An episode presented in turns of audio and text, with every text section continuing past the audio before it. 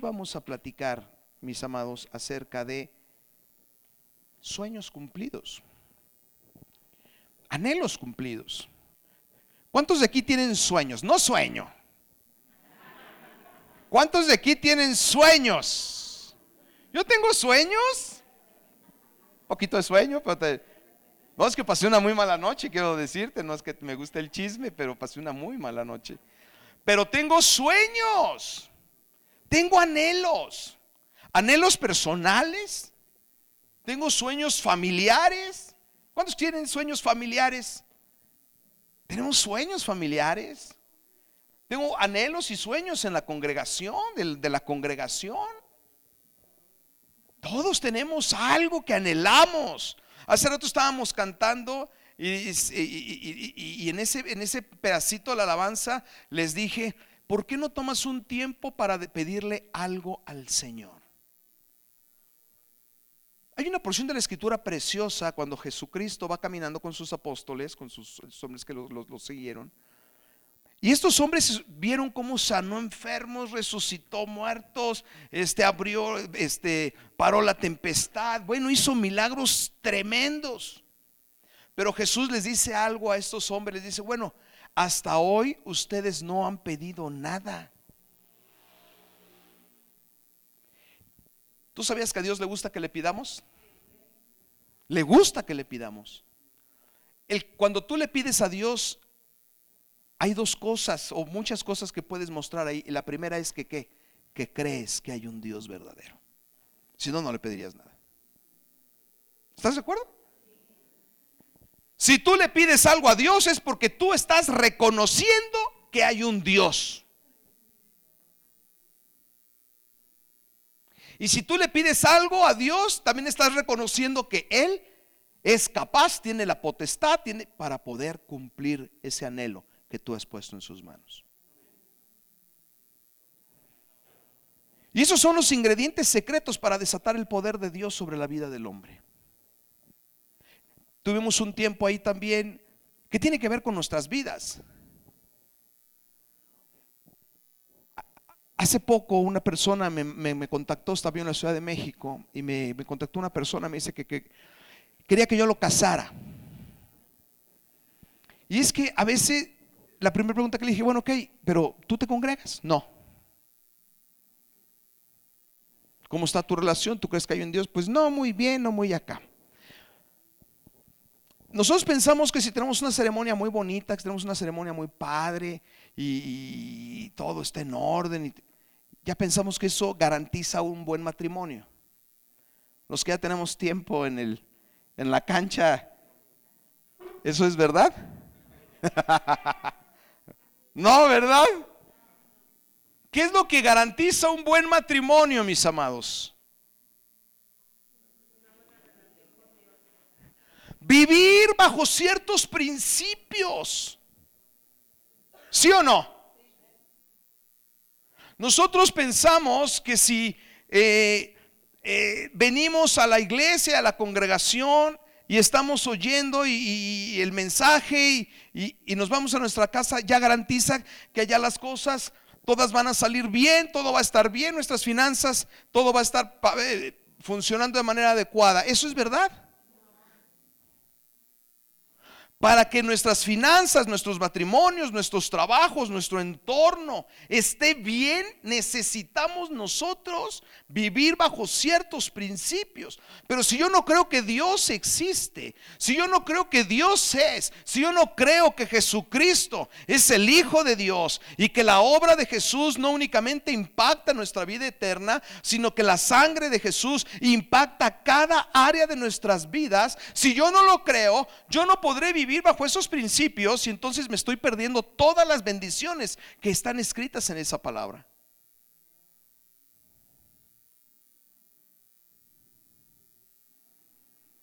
Y entonces ahorita la pregunta nuevamente vuelve a surgir. ¿Tenemos sueños, mis amados? ¿Tenemos anhelos? Acompáñame al Salmo 37, versículo 4. Salmo 37, versículo 4. Hace ocho días hablamos de cambios. Ahora vamos a hablar de sueños cumplidos. Porque te digo una cosa, yo le pido al Señor, en el nombre de nuestro Señor Jesucristo, que este año, fíjate lo que te voy a decir, que este año sea un año en el cual tus sueños se cumplen.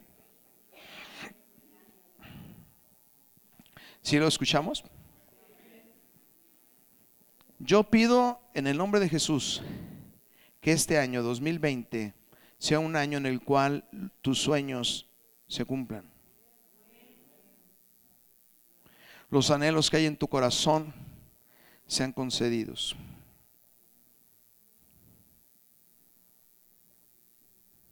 Hace platicaba con una persona allá en la oficina y me dijo algo a mí personal. Me dijo, ¿sabes qué, pastor? Dios me dijo algo para ti. Me dijo, Dios me dijo que te va a conceder un anhelo en tu corazón. Y me lo dijo. Ese anhelo del corazón me dice que se me va a cumplir. Amén. Y de la misma manera, el Señor puede concederte los anhelos y los sueños que tú tienes en tu vida. Porque Dios es bueno. Porque Dios te ama. Porque para eso Jesús murió en la cruz del Calvario. Para que tú y yo podamos vivir en plenitud. Amén. ¿Ya estás en el Salmo 37? Versículo número 4. Yo no. 37, versículo 4. El mío no tiene 37. Aquí está. Fíjate lo que dice. Deleítate a sí mismo en el Señor y Él te concederá las peticiones de tu corazón.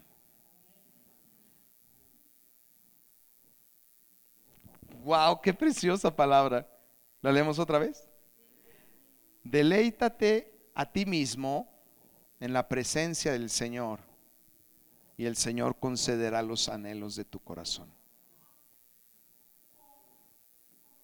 Todos tenemos sueños aquí, anhelos. La palabra dice que si nosotros cumplimos con esta porción de la escritura, los anhelos de nuestro corazón serán concedidos. Y cuando Jesús está con estos hombres, les dice, hasta ahora ustedes no han pedido nada.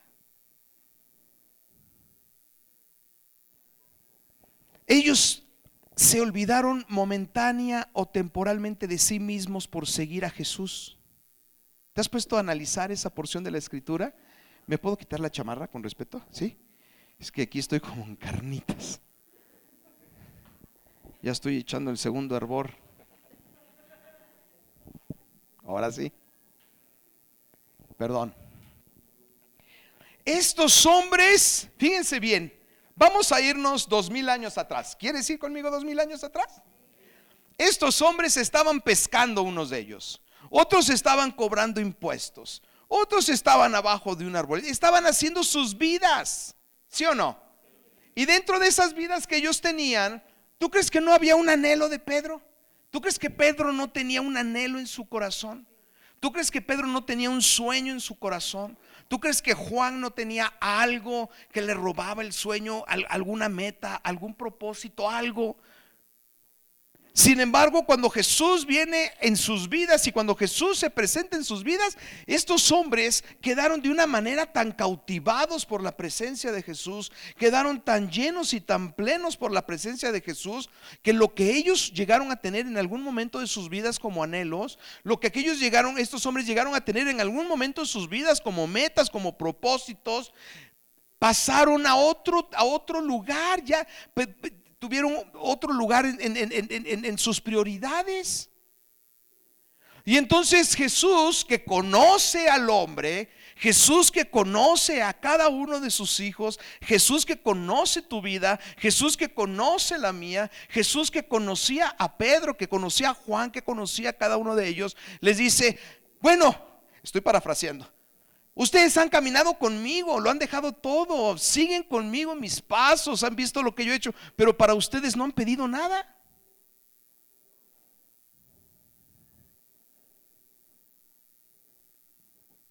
Esta porción de la escritura se cumple en, este, en esta etapa de la vida de estos hombres. Fue tan grande el deleite de estos hombres cuando estuvieron caminando con Jesús que se les olvidó pedir para ellos algo.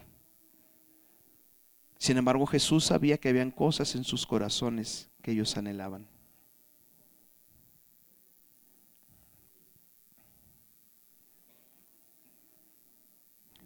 Muchos de los que estamos aquí o todos los que estamos aquí amamos a Jesús. Seguimos a Jesús. Sabemos y creemos y confiamos que, que teniendo a Jesús lo tenemos más que todo. ¿Sí o no? Pero hay anhelos en tu corazón.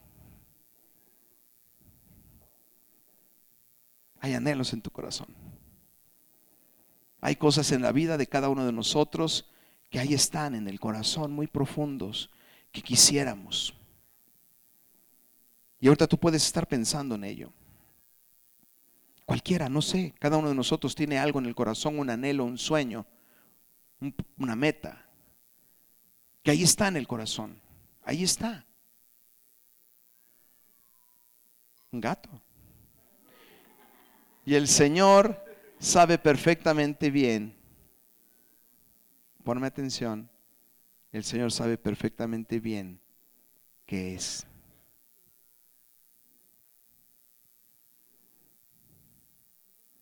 Y no estamos hablando de que no amemos al Señor, que no creamos en el Señor, no estamos hablando que lo vamos a dejar de seguir porque no se cumple, no estamos hablando de eso. Estamos hablando de que hay cosas en el corazón tuyo que el Señor sabe perfectamente bien, que es un anhelo que tú tienes. Yo tengo anhelos. Yo amo al Señor, sigo al Señor, sirvo al Señor, pero muy en el fondo de mi corazón yo tengo anhelos.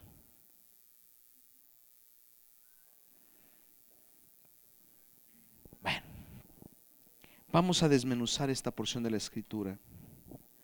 Dice, el Señor puede, quiere, desea que ese anhelo que tú tienes en tu corazón se cumpla.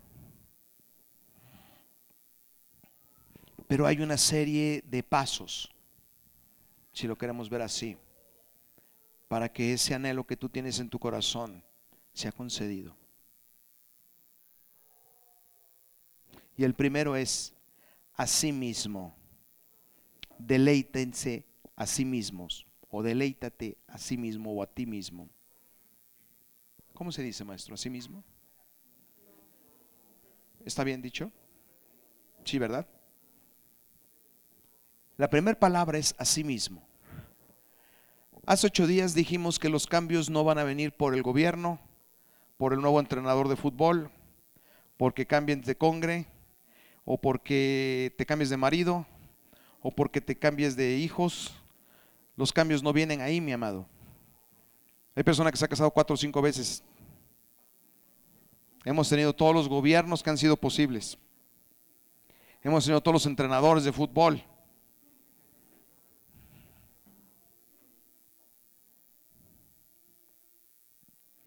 Hace ocho días aprendimos algo básico. Para que tú veas cambios en tu vida necesitas comenzar con quién? Contigo.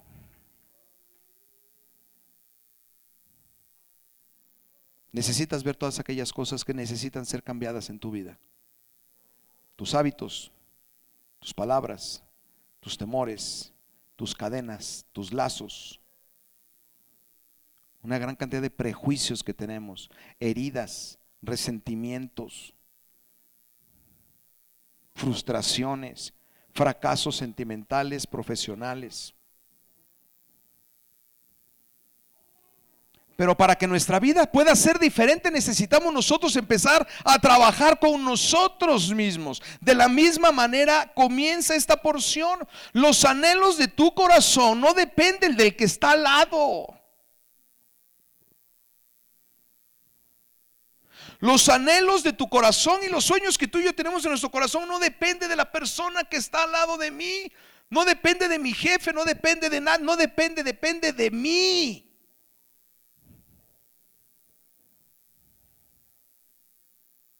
Estos hombres caminaron con Jesús, el que todo lo puede. Jesús estuvo haciendo grandes milagros. Ellos lo vieron.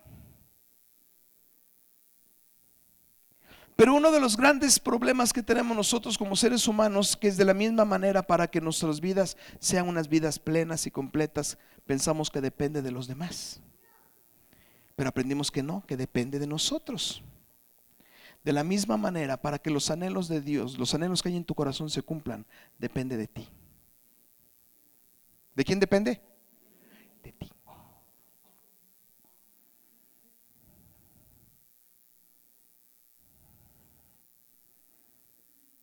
Dice la primera porción de la escritura que acabamos de leer, dice, deleítate a ti mismo en la presencia de Dios. Las cosas comienzan por ti.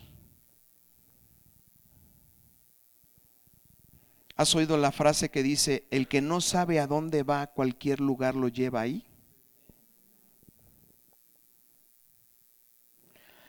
¿Sabes cuál es uno de los grandes problemas que tenemos como personas? Que no sabemos ni siquiera lo que queremos.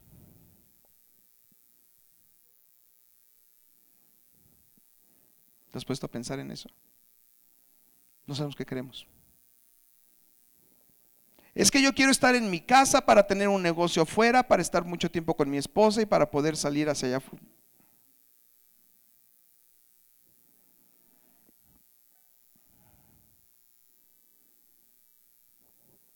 Los anhelos de nuestros corazones muchas veces son engañosos, no hemos platicado Sergio y yo. No sabemos qué es lo que queremos.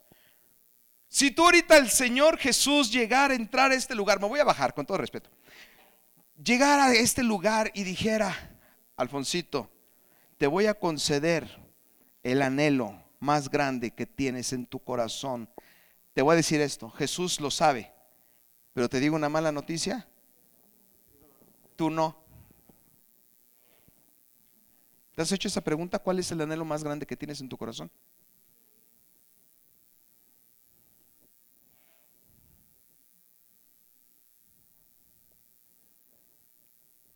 A veces ni nosotros sabemos qué es lo que realmente queremos.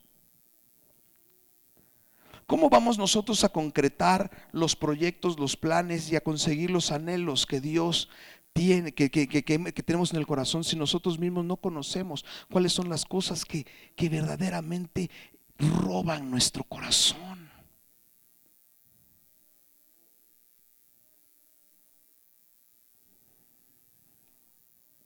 Cuando Jesús estuvo caminando aquí en la tierra, la gente le llevaba a las personas con necesidades específicas. El cojo quería qué? Caminar. El ciego quería, el muerto quería, bueno, los que...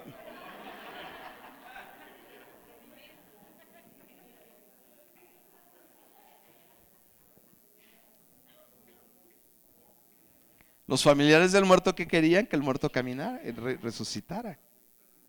Cuando fueron las hermanas de Lázaro, ¿qué le dijeron a Jesús? Pero primero que fueron a decirle, tu amigo está enfermo.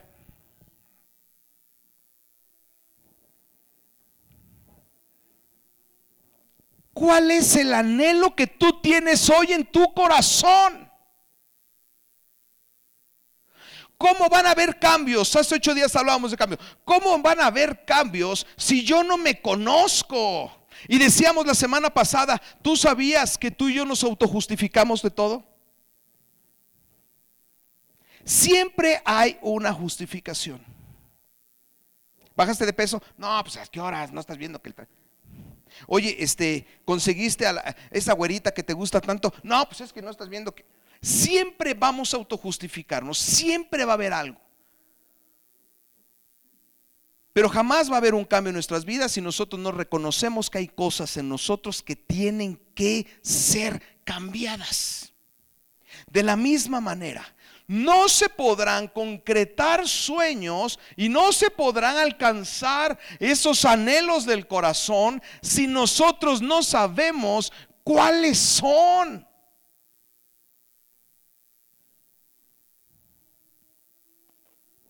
Por eso es que pasan años y años y años y años y años y ni cambiamos, la vida sigue siendo un desastre y los sueños que yo tuve cuando era estudiante son los mismos sueños que sigo teniendo actualmente.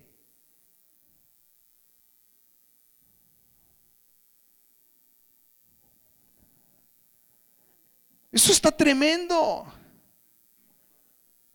Si tú quieres que este año sea un año que sueños se, se, se, consoliden, necesitas identificar, identificar los sueños que hay en tu corazón.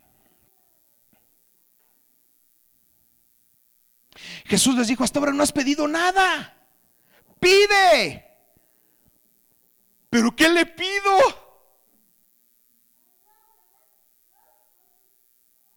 ¿Un novio? ¿Un trabajo? ¿Qué le pido? ¿Que se arreglen las cosas en mi trabajo? ¿Que se arreglen las cosas en mi familia? ¿Un problema de salud? ¿Qué le pido?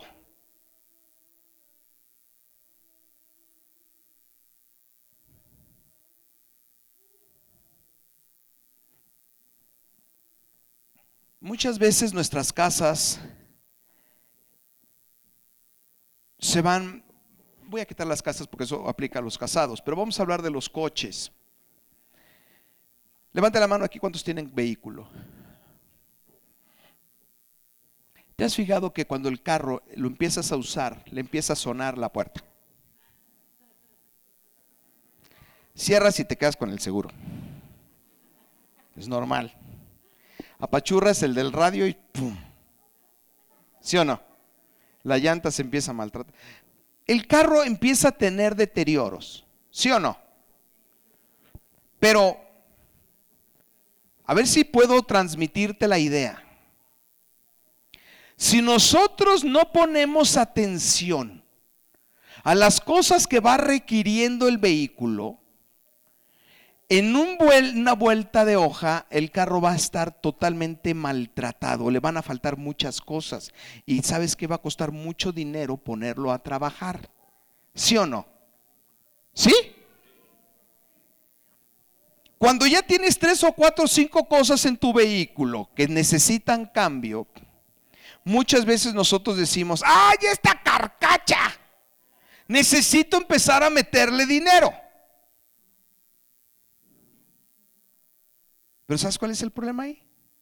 ¿Con qué empiezo?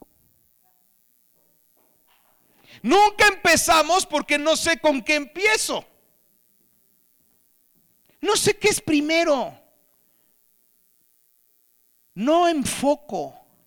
No veo con claridad. No me pongo a, sentar, válgame el, ejemplo, mejor es muy bobo, pero no me siento a ver qué es lo que le falta al vehículo le falta el seguro, le falta el ruido de la puerta, se le sumió el radio. ¿Con qué voy a empezar? Porque necesito empezar con algo. Si no empiezo con nada, en dos años tengo una carcacha. ¿Sí estás conmigo? En nuestra vida es igual, mis amados. Va pasando el tiempo. ¿Has oído la canción del filósofo El tiempo pasa? el tiempo pasa. Y mucha gente cuando voltea atrás de su vida, no ha hecho nada.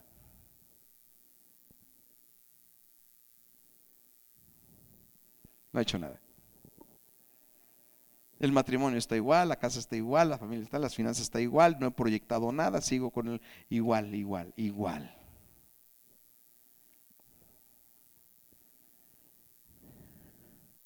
hace ocho días, necesitamos comenzar identificando las cosas que necesitan cambiar. El día de hoy necesitamos identificar los sueños y los anhelos de nuestros corazones que necesitamos nosotros consolidar. Porque si este es un año para que los sueños se cumplan, pero no sabes ni cuáles.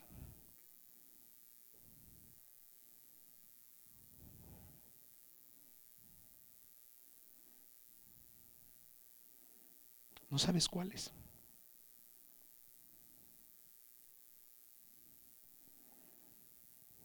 El primer punto, mis amados, es, identificar los sueños. Y una vez que identifiques los sueños, igual que hace ocho días, identifica el primer sueño con el cual vas a trabajar este año. Es que este año tengo otra vez ganas de ir a Europa. ¿Se acuerdan? Ah, el año pasado fuiste. No, también tenía ganas.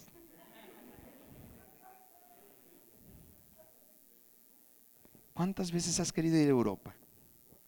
Yo hay algo que reconozco a los jóvenes, a los jóvenes de hoy. No a los que somos jóvenes de antes. No, algo que reconozco a los jóvenes de hoy es que cómo viajan en el mundo.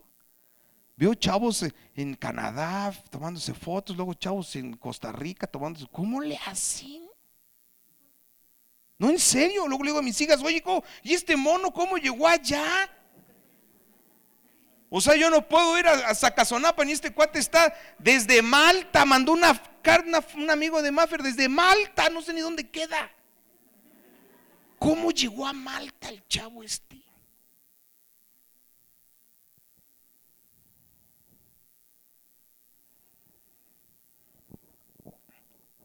pero no se concretan los sueños porque ahí están. ¿Has entrado a una biblioteca donde hay muchos libros? ¿Sí? Y si yo te digo en esa biblioteca, a ver, consigue dónde está el Quijote. Tú sabes que ahí está porque es una biblioteca. ¿Sí o no? ¿Sí o no? ¿Dónde estará el Quijote? El Quijote. Pues en la K de Quijote, ¿no? ah, ¿verdad? en la Q. Porque Quijote no es con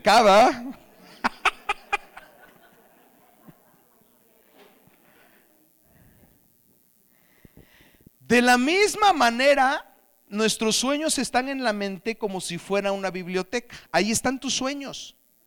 Tienes el sueño del Quijote, tienes el sueño del Principito, tienes el sueño de la Biblia, tienes un chorro de sueños ahí en tu, pero están así. Por eso yo te pregunté al principio, ¿tienes sueños y anhelos? Sí. ¿Cuántos? una biblioteca de sueños, ¿sí o no? Pero si tú quieres leer un libro, si tú quieres consolidar un sueño, necesitas ubicarlo en esa multitud de sueños, en esa multitud de libros, necesitas ver cuáles son tus sueños y cuál es el sueño que quieres que en el nombre de Jesucristo se consolide este año.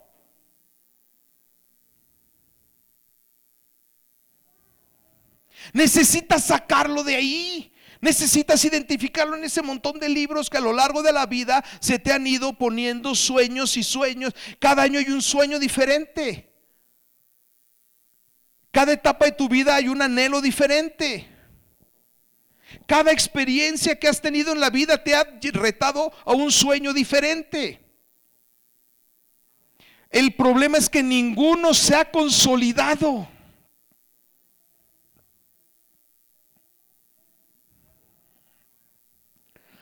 Porque están amontonados.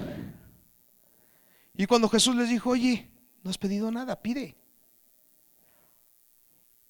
Ah, ay, ¿qué te pido? ¿Qué te pido?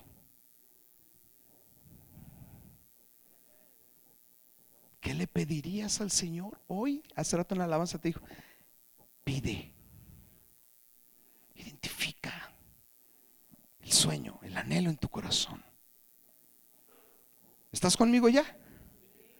El segundo paso, una vez que identificas tu sueño, una vez que identificas aquellas cosas que hay en tu corazón, dice ahí, deleítate. Deleítate en el Señor, deleítate en su presencia. Deleitarse es un placer supremo.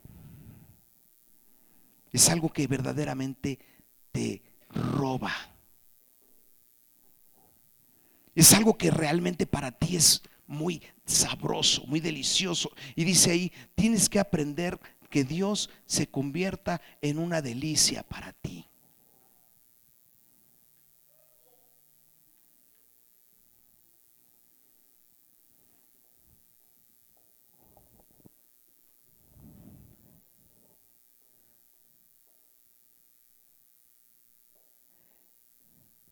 Hay una porción de la escritura que dice en el libro de Eclesiastés, dice, todos los ríos van al mar, pero el mar no se llena.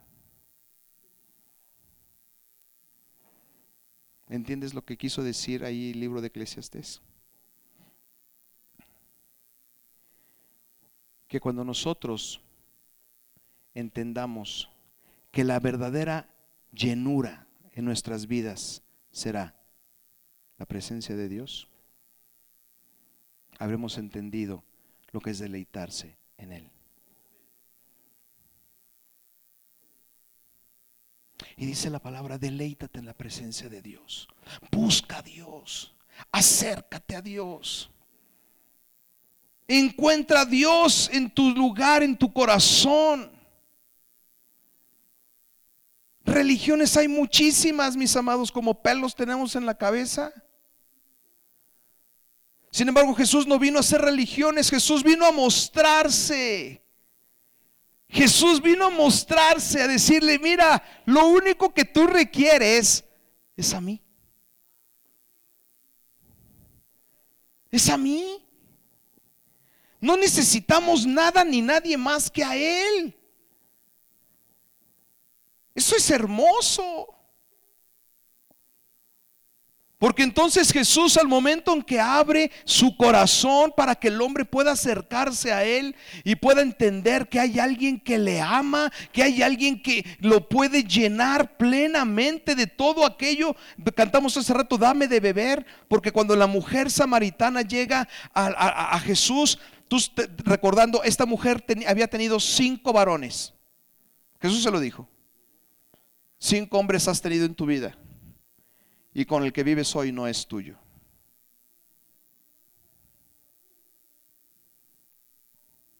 No estamos juzgando a la mujer porque no estamos aquí para juzgar a nadie. Estamos entendiendo por qué una mujer había tenido cinco varones.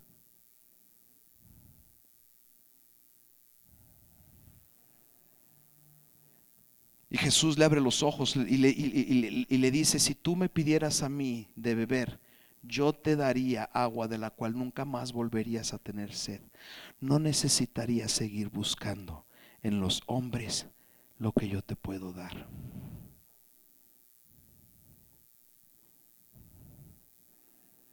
Todos los hombres del mundo jamás te darán lo que yo te puedo dar. Todas las riquezas del mundo no te podrán dar lo que yo te puedo dar. Todos los éxitos del mundo no te podrán dar lo que yo te puedo dar.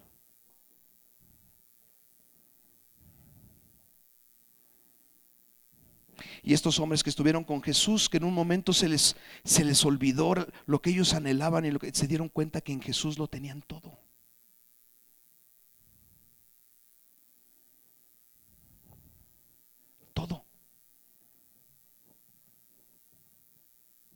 Jesús vino a hacer cosas tremendas en la vida. A veces no entendemos la palabra y pensamos que Jesús vino a hacer cosas así medias, eh, pero si alguien buscó la, buscó la justicia social fue Jesús.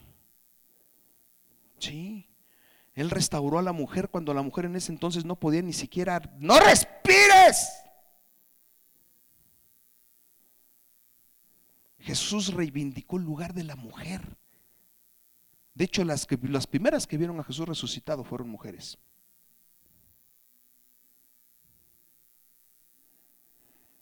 Jesús estuvo con los prostitutas, Jesús estuvo con los esclavos, Jesús estuvo con los reprimidos, Jesús estuvo con los leprosos, Jesús estuvo con todos aquellos que en un momento dado no había nada en esta vida que les pudiera ofrecer, pero Jesús les dijo, conmigo nada, nada necesitarás.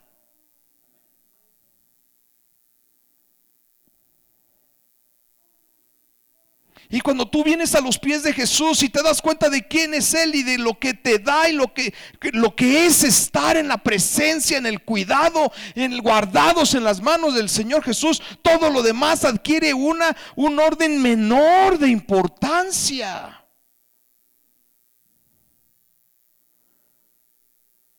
Y cuando le dice Jesús a sus discípulos, ustedes también se quieren ir y dice, ¿a dónde iremos? Si solamente tú tienes palabras de vida. O sea, ¿a dónde me puedo ir que pueda yo obtener lo que tú me das? ¿Dónde que podré yo buscar en mi vida que pudiera llenarme como lo haces tú? Juan el apóstol en la última cena estaba recargado en el pecho de Jesús. Así dicen las escrituras. Un hombre recargado en el pecho de otro.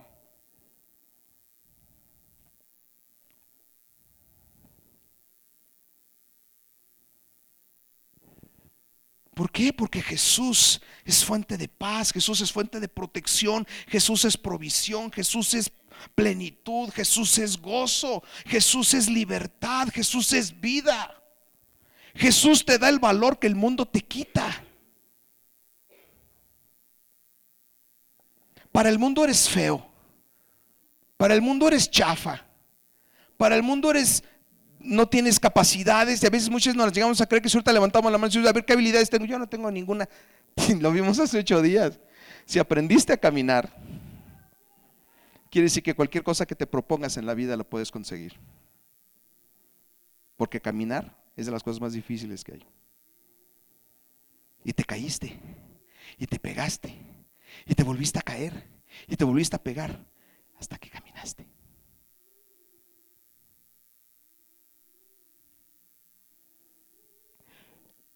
para mí no se dan los idiomas, aprendiste un idioma. Tienes todas las capacidades y todas las habilidades. Pero el mundo se ha encargado a quitártelas. Pero en Cristo todo vuelve a adquirir vida. En Cristo todo vuelve a potencializarse. En Cristo vuelves tú a tener sentido. En Cristo vuelves a tener propósito, no importa la edad que tengas. En Cristo hay propósito. En Cristo hay una razón. En Cristo hay un estandarte, en Cristo hay algo. Y dice la palabra, cuando tú aprendas eso, te deleitarás en mí. Cuando tú aprendas eso, te deleitarás en mí.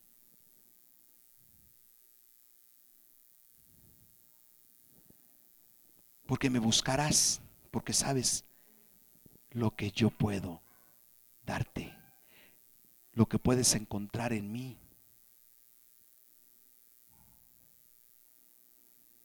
No necesitas más que a Cristo.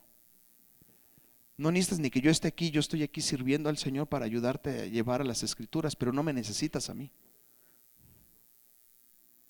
Es más, a veces estorbamos más nosotros de lo que ayudamos. Al que requieres es a Él. A Él. En tu casa, en el vehículo. Eh, una, amistad de nosotros tenía problemas fuertes y serios, estaba al borde de la desesperación. Y cuando nos dio el testimonio de cómo se encuentra con Jesús, estaba en un estacionamiento en Walmart, ahí en Plaza del Parque, y estaba ahí y estaba llorando, llorando, llorando, llorando. Y en ese momento de desesperación esta mujer le dice, Dios, ¿dónde estás? ¿Por qué no encuentro la solución?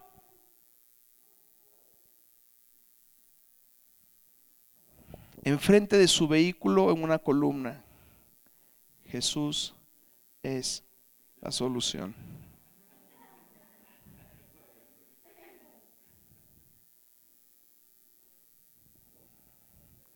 Jesús es la solución. ¿Sabe por qué? Ya estoy terminando. El mundo cree que, que Dios no es la solución porque pues mucha gente a lo largo de la historia hemos creído en Cristo y el mundo está patas para arriba.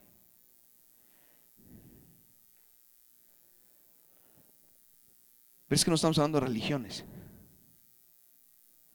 Estamos hablando de cuando el hombre verdaderamente se deleite en la voluntad y en la presencia de Dios entonces sí este mundo cambiará.